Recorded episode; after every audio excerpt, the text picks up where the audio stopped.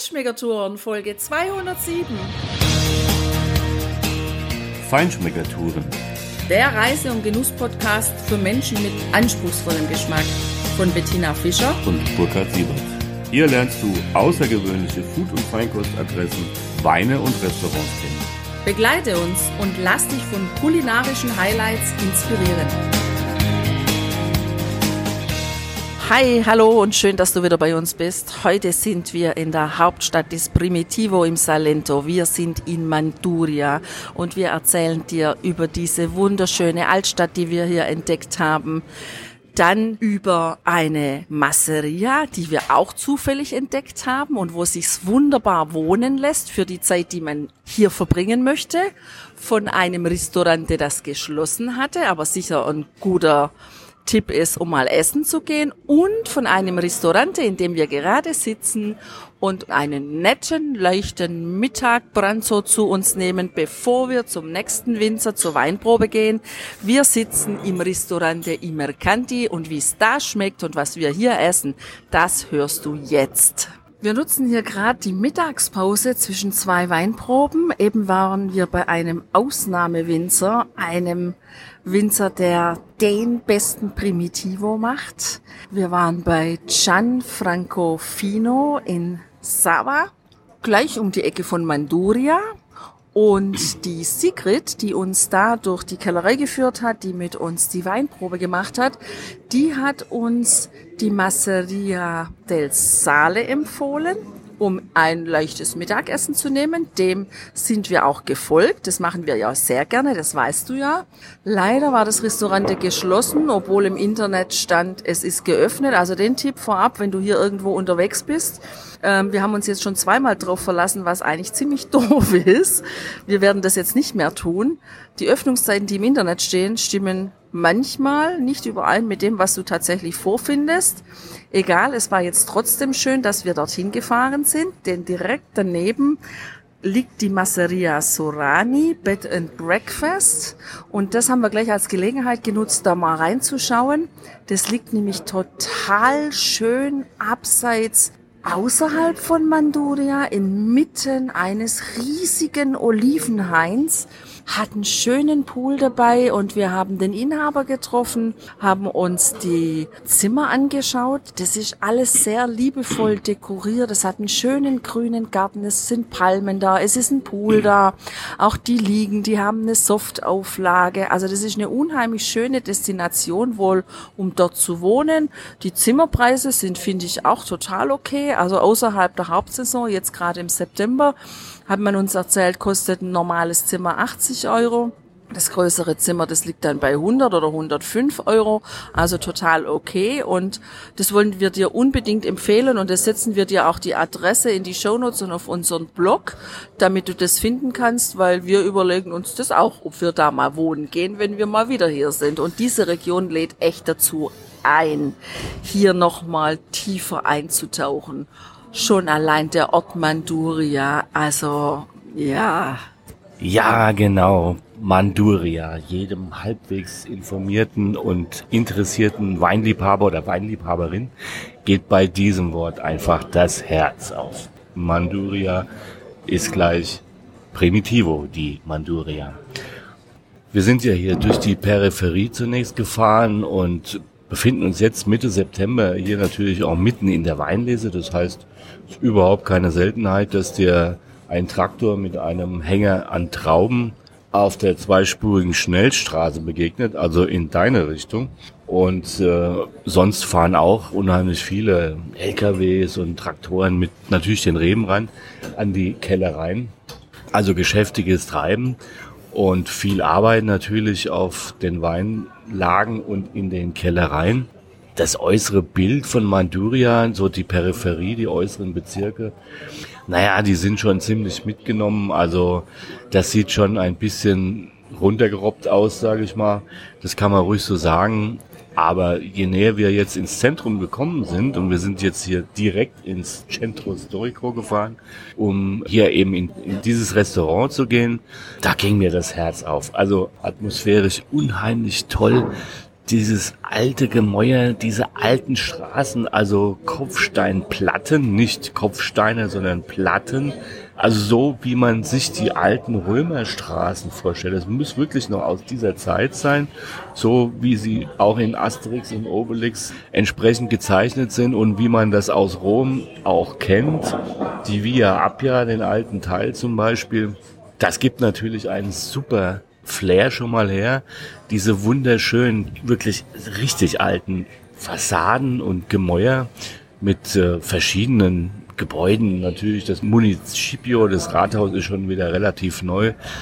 Dann hier das Haus der Händler, alte Gebäude, in denen Banken sind, äh, wahrscheinlich auch mal hier eine Markthalle war oder eine, eine Börse, ein Handelshaus. Das Restaurant heißt ja auch I Mercanti. Und ja, Tina, das ist nun mal so, wenn man reist wie wir, man, man Feinschmeckertouren macht, dann kann es durchaus sein, dass man halt auch mal ja einen Fehler macht, vielleicht auch zweimal macht, gar nicht einen Fehler, sondern einfach eine Herausforderung hat, die man dann einfach meistern muss, aber das kriegt man hin, man muss einfach nur ein bisschen flexibel sein und ein bisschen sich umtun. Und dann entdeckt man auch immer wieder spannendes Neues, was man gar nicht auf der Pfanne so hatte und so geht's uns jetzt auch hier mit diesem Restaurant. Witzigerweise hatte ich dieses gesehen, als ich mir über Google Maps einfach Manduria mal angeguckt habe und habe gedacht, hm, das klingt irgendwie nett, aber das ist so direkt im Zentrum, das ist vielleicht so eher eine Touri-Falle.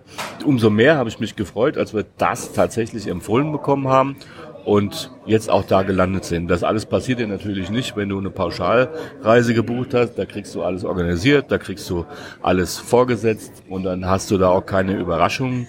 Aber das Überraschende ist ja auch gerade das Spannende am Reisen und Genießen. Und ich bin jetzt echt gespannt auf unser Mittagsmenü. Ich finde schon mal super, dass wir mal ein Mittagsmenü machen, weil auf dieses Menü hätte ich schon gar nicht verzichten wollen. Ja? Der erste Gang war ein Mischmasch aus Pasta und Kartoffeln. Alla Sorrentina heißt der, Primo. Und da waren eben ganz kleine, kurze Nudeln drin, Tubetto, also der kleine Tubo. Der Tubo ist der Schlauch. Und dann geschälte Kartoffeln, gegarte Kartoffeln. Dann war Scamorza Affumicata dabei, also dieser typische italienische Käse, der eben geraucht ist. Und es, es war ein kleines Stückchen von Pancetta dabei und ein bisschen Gemüse. Also in der Hauptsache so Pomodori, aber das war jetzt diesmal gar nicht gemüselastig. Und das hat sehr gut geschmeckt. Die Kombination war echt klasse. Ich glaube, dass da ein bisschen Fleischbrühe noch mit dran war ein schöner Gang, finde ich, den man auch daheim mal gut nachkochen kann, weil man die Sachen ja auch beim Italiener gut kaufen kann, in der Top-Qualität in der Regel. Und auch so ein, so, so ein bisschen ein Piatto alla Contadina, also so Hausfrauenlandart habe ich so für mich ähm, interpretiert, den Geschmack. Obwohl es viel Pasta war, war es trotzdem jetzt nicht so, dass ich für mich sagen kann, es war total sättigend. Also das überhaupt nicht. Also für mich war das hier ganz klar Soul Food à la Pugliese. Was ich sehr spannend fand, ist, dass der Käse gar nicht so vorgeschmeckt hat. Der hat ein schönes sämiges Gefühl gemacht, äh, schon sättigend, aber nicht übersättigend.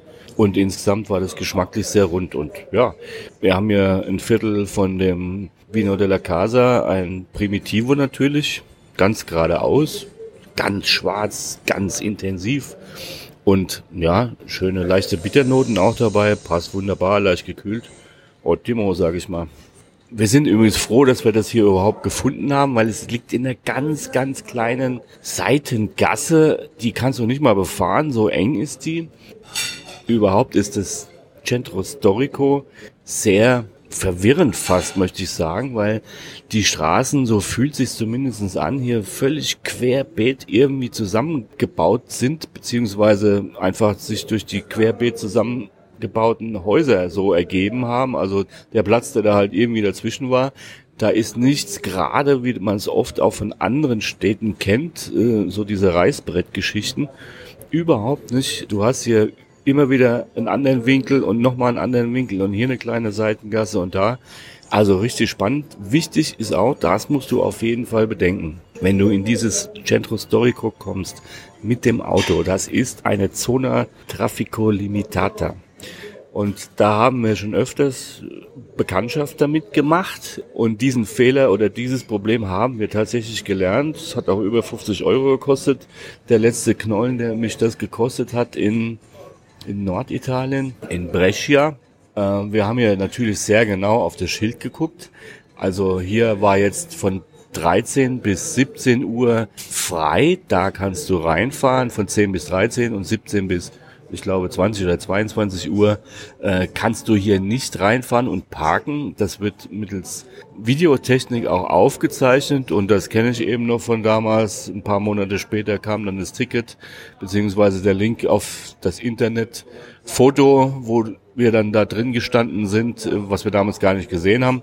Aber hier haben wir es natürlich gesehen und uns auch dran gehalten entgegen dieser verwinkelten Gassen und diesem Straßenwirrwarr, was ja aber tatsächlich auch den Charme dieser hübschen Stadt, dieser Weinstadt ausmacht, waren die Aromen unseres zweiten Gangs ganz klar und ganz eindeutig richtig straight herausgearbeitet. Und zwar in einer solchen Klarheit, dass es unglaublich Spaß gemacht hat, diesen zweiten Gang zu verzehren.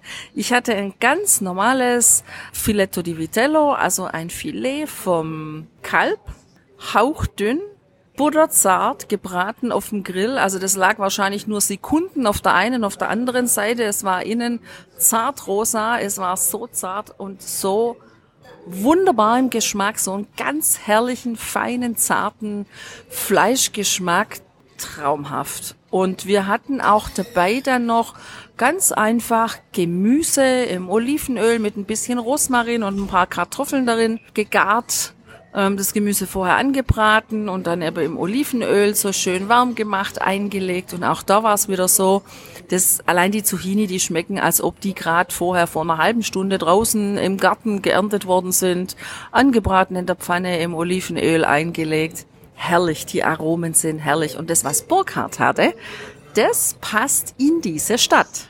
Ja, das passt, aber Tina, erstmal finde ich es ja wirklich süß, dass du dein Filet als hauchdünn bezeichnet hast. Das kann nur daran liegen, dass wenn ich dir ein Filet mache, ich dir ein richtig fettes Tournedo mache mit, sagen wir mal, mindestens vier bis fünf Zentimetern oder noch mehr Höhe, was dann innen natürlich ganz äh, noch leicht blutig nach deinem Geschmack gegart ist, von mir perfekt für dich serviert wird und im Vergleich dazu, ja, dann kann man das sagen, da war das hier was Dünnes. Und dein permanentes zustimmendes Nicken gibt mir recht, das freut mich. ja, mein Vitello Filet, was im Übrigens die gleiche Stärke und Größe hatte, passt natürlich super, weil es in einer Soße von Primitivo Wein hier auf dem Teller erschien, in dem auch gegart worden ist offenbar, weil die Aromen des Weines fruchtig, aber trotzdem auch eben klar und mit einer deutlichen Präsenz tatsächlich sich mit dem Fleisch verbunden haben. Das hat richtig gut geschmeckt. Es war durchgegart, klar, weil im Wein einfach geschmort, aber das hat richtig gut gepasst.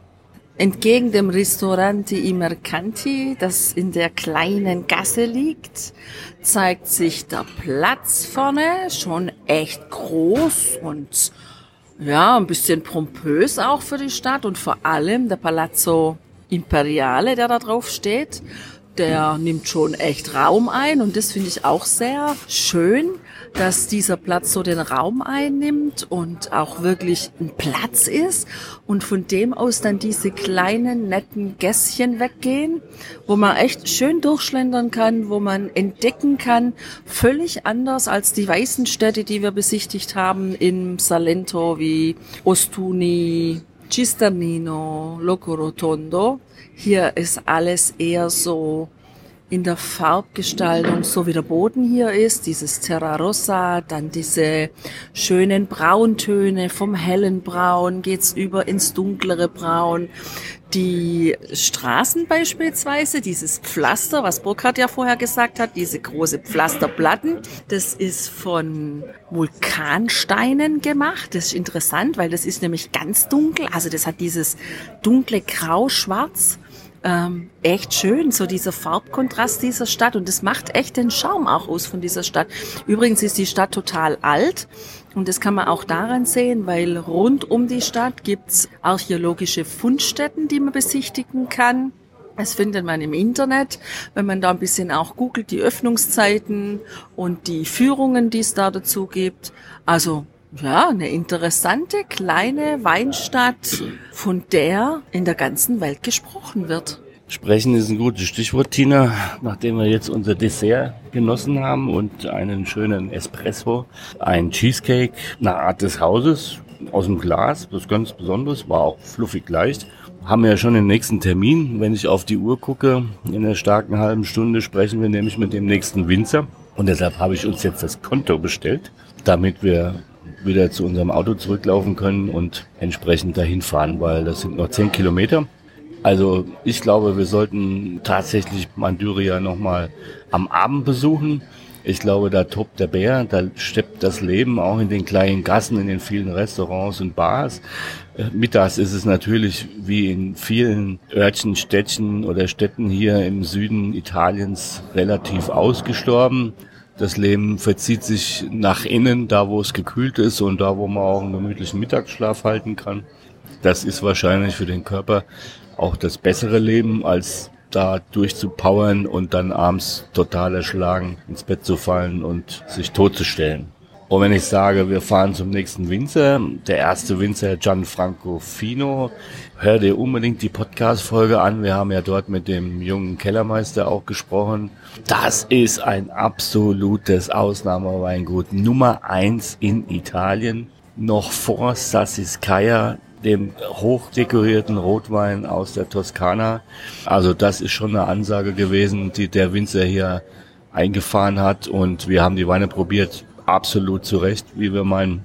Wir sind gespannt, jetzt zu einem anderen kleineren Winzer zu fahren, der hier auch den ganz klassischen Primitivo produziert. Mal sehen, wie der ist.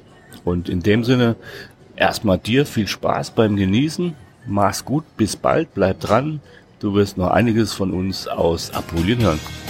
Ciao.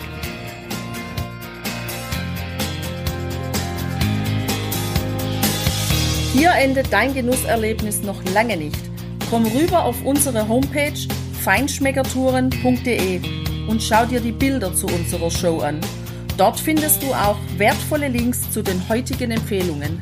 Verpass keine Neuigkeiten mehr und trag dich am besten gleich in unseren Newsletter ein. Wir freuen uns auf deine Anregungen für weitere Episoden und einen regen Austausch mit dir.